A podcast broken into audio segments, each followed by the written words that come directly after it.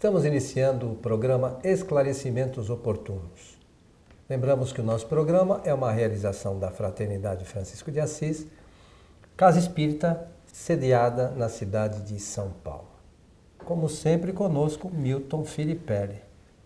Bom dia, senhor Milton. Boa tarde ou boa noite? É, muito bem, estou disposto aqui já pronto para o início do nosso programa e quero saudar os nossos amigos ouvintes e espectadores desejando-lhes que os bons espíritos os ajudem sempre, sempre e sempre.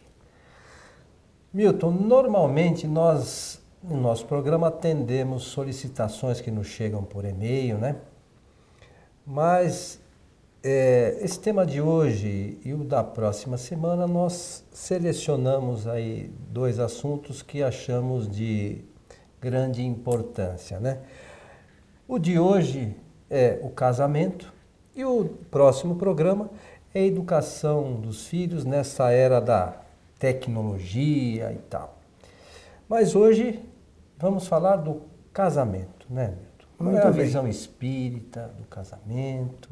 Até poderíamos dar, fazer um título para ficar mais fácil a abordagem, né? o casamento em momentos de transição. Cabe bem, não é? É porque realmente, como a sociedade está num trânsito para um novo momento, essa transição favorece a mudanças de toda ordem, não é? E com certeza teremos muita coisa para comentar a respeito do casamento. Vamos começar dizendo que ele, exatamente como ocorre no Ocidente, é uma espécie de união ou de acordo de convivência entre pessoas diferentes. Porque se nós aguardarmos a união de pessoas iguais ou parecidas, nós teremos dificuldade de empreender essa jornada.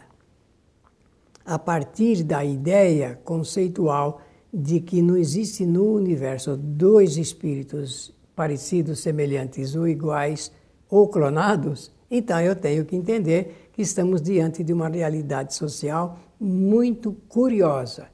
As pessoas diferentes concordam em manter uma certa convivência para poder desenvolver novas experiências.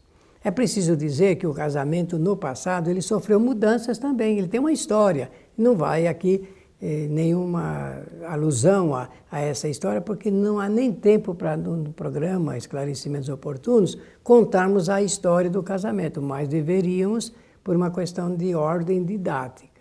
Mas então vamos dizer assim: de 20 anos para cá, houve mudança no pensamento das pessoas em relação ao casamento? Vamos situar esse assunto no Ocidente, mais especificamente no Brasil, que é também uma sociedade que está em trânsito para mudanças curiosas, curiosas. Eu diria que sim, que realmente de 20 anos para cá, a ideia que as pessoas faziam do casamento, a ideia mudou. Mudou. Porque antes o casamento obedecia a três fases: a fase do chamado namoro, encantamento, a fase do noivado, preparação e entendimento, e a fase propriamente dita do casamento, que era uma fase em que as pessoas combinavam conviver para o resto da vida. No que mudou? Mudou porque quase que não existe a fase do namoro, não existe a fase do encantamento.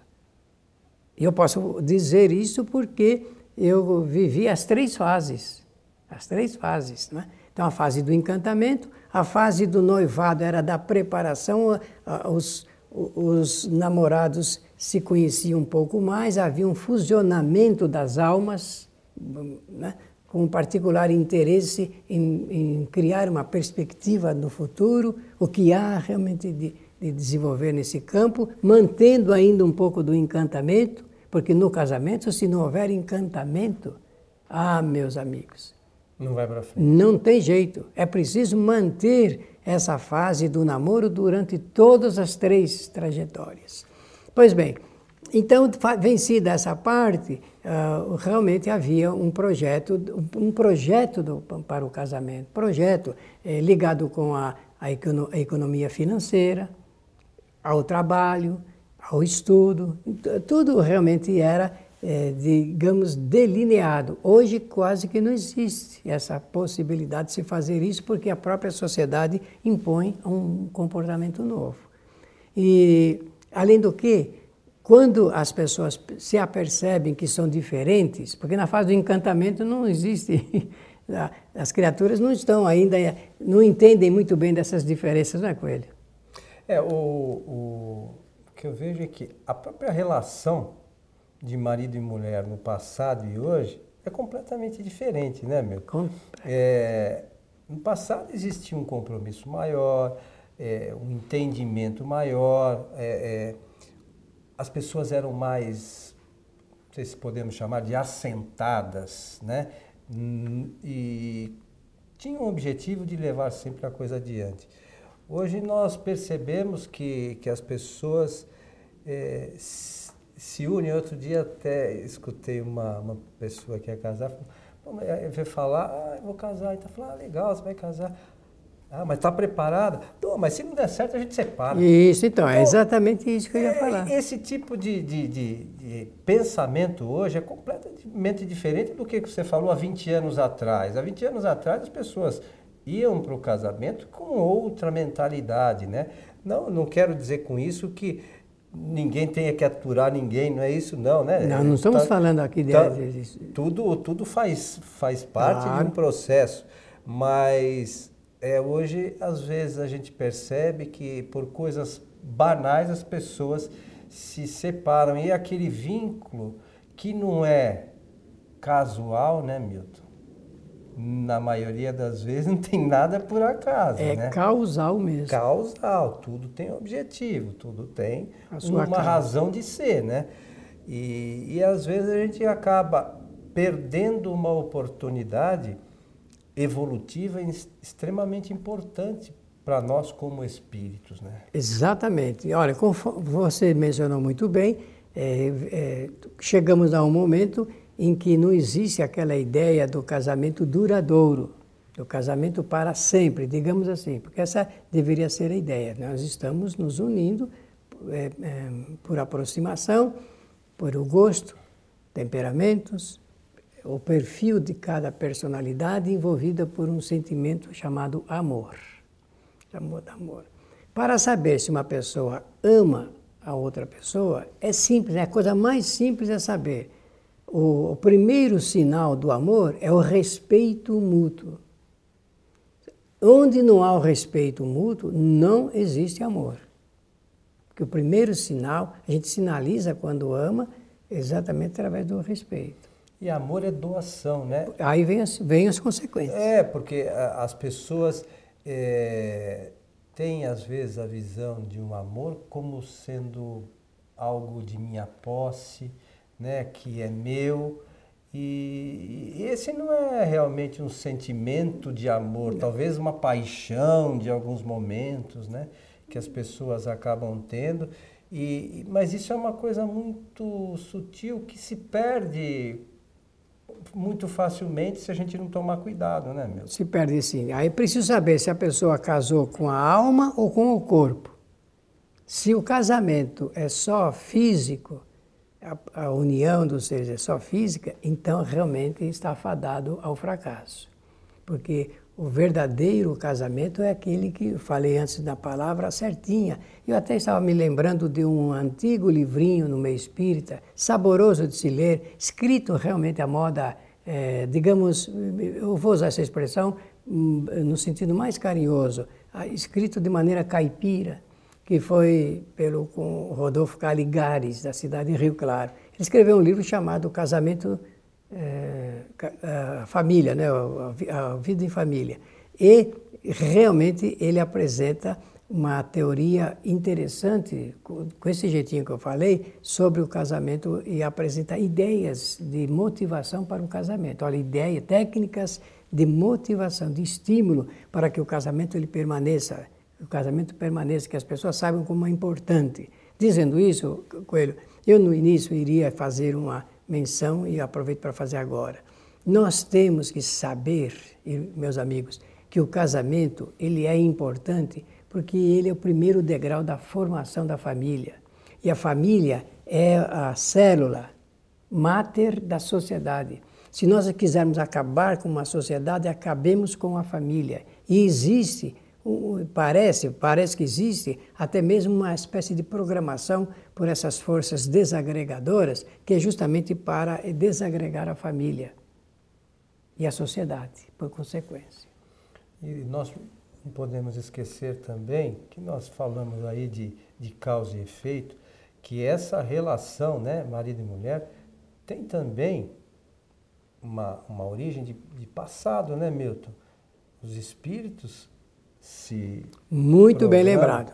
Excelentemente bem lembrado essa forma. O casamento eh, pode ser em decorrência de compromissos anteriores, compromissos anteriores. Ele pode ser ao arbítrio do espírito, uma, dos espíritos, uma escolha da, da, da, deste momento, desta encarnação às vezes os espíritos não aguardam o, tempo certo para deliberar sobre a união, acabam deliberando erroneamente, erradamente, equivocadamente, e depois, mais, lá na, mais na frente, acabam realmente desacertando o compromisso eh, com a justificativa de que naquele momento, sim, é que encontraram ah, os parceiros mais adequados ligados a esses compromissos anteriores. O fato é que existem afinidades. As afinidades podem ser por compromissos assumidos em encarnações anteriores ou então em decorrência de fatos novos que se desenvolvem e se desenrolam na presente encarnação.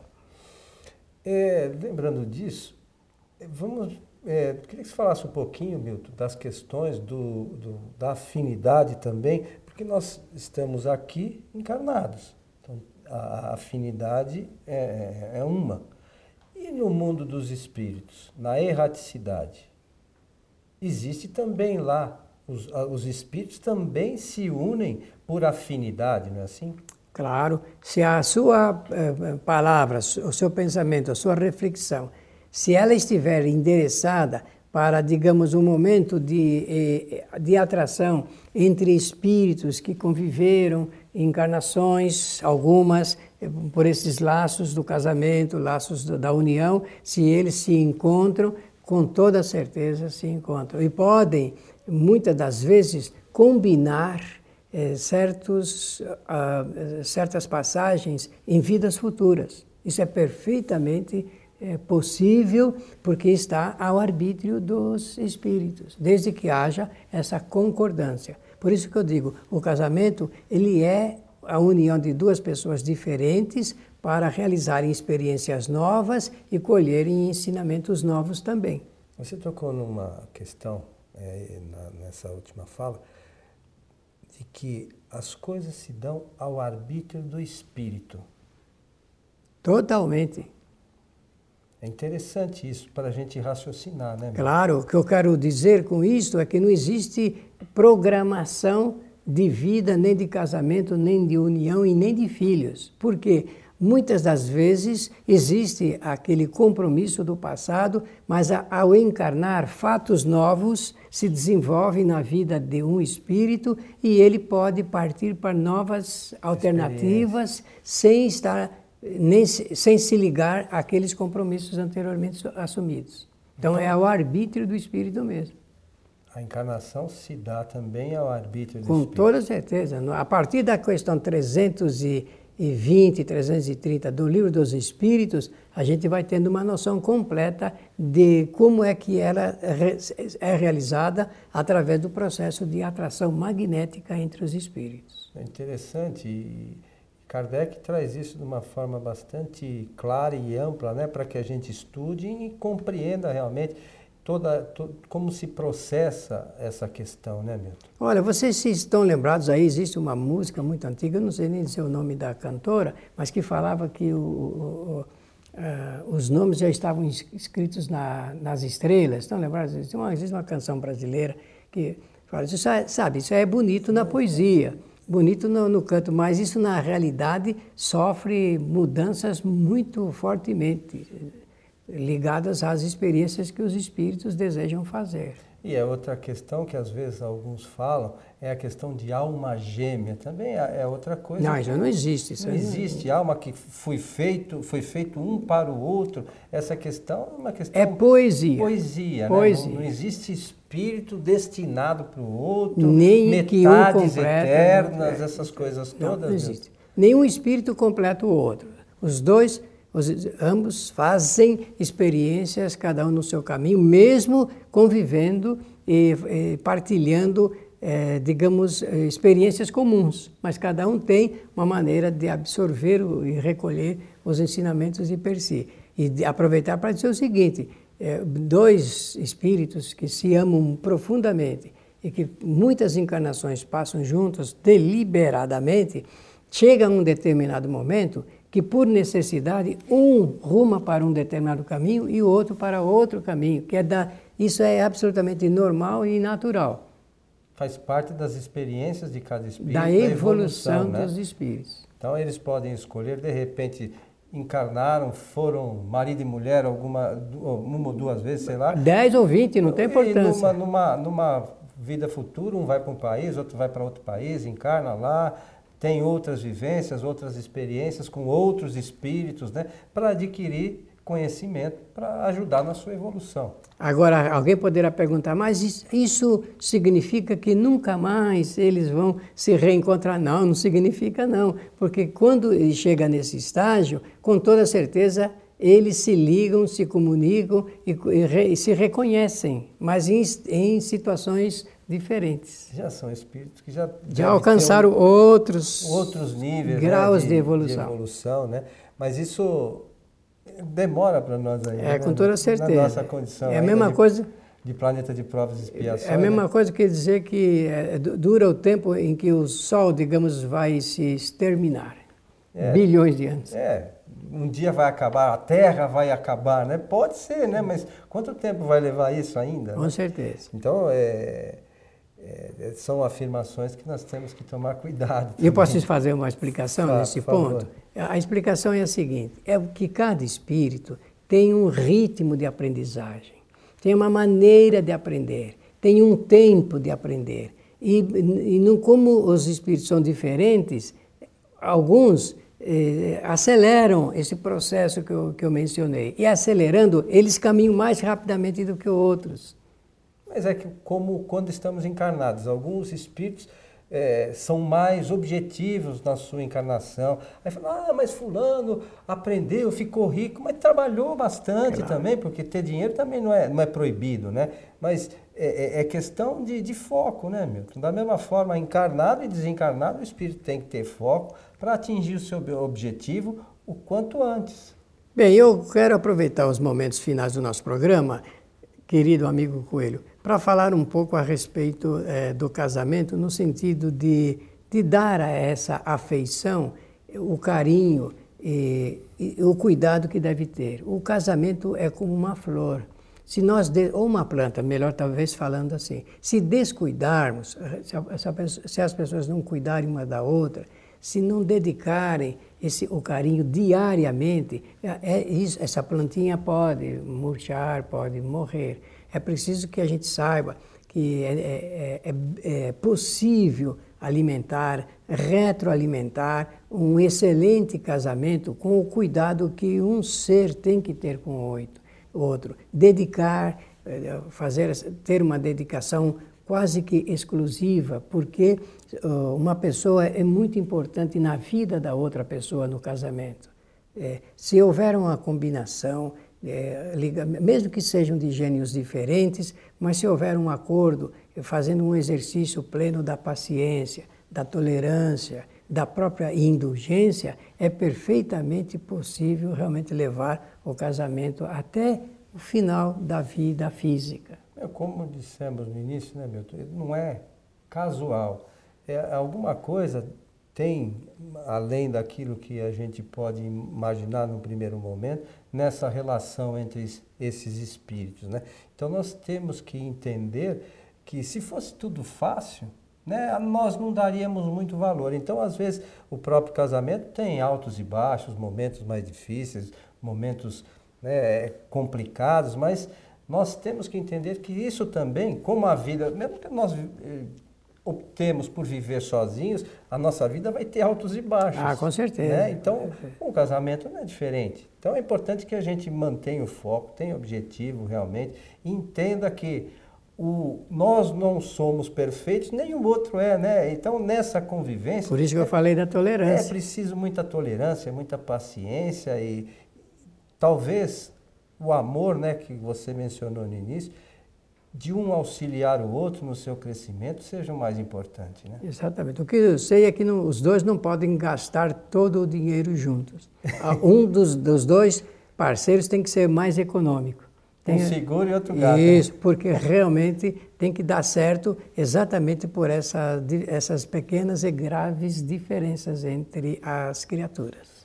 Meu amigo Milton, estamos chegando ao final de mais um programa Esclarecimentos Oportunos. Muito bem, queremos agradecer a atenção generosa dos nossos ouvintes e espectadores e eu aproveito para desejar-lhes que os bons espíritos nos ajudem sempre. Convidamos você que nos ouve para que assista também esse programa na, no nosso site kardec.tv e lá você poderá, além de assistir esse programa, assistir ao Transição, assistir ao programa Esclarecimentos Oportunos, série Mediunidade e outros programas que a Transição Filmes, que é a nossa produtora, é, faz para você ter um conhecimento maior, mais amplo, né, Milton, da doutrina espírita. Convidamos também para que assista às sextas-feiras, a partir das 19h30, em nosso site tvfraternidade.com.br as palestras de nossa casa espíritas, de nossa casa espírita que são transmitidas ao vivo todas as sextas a partir das 19h30. Meu amigo Milton, esperamos estar juntos no nosso próximo programa e a você que esteve conosco, o nosso abraço.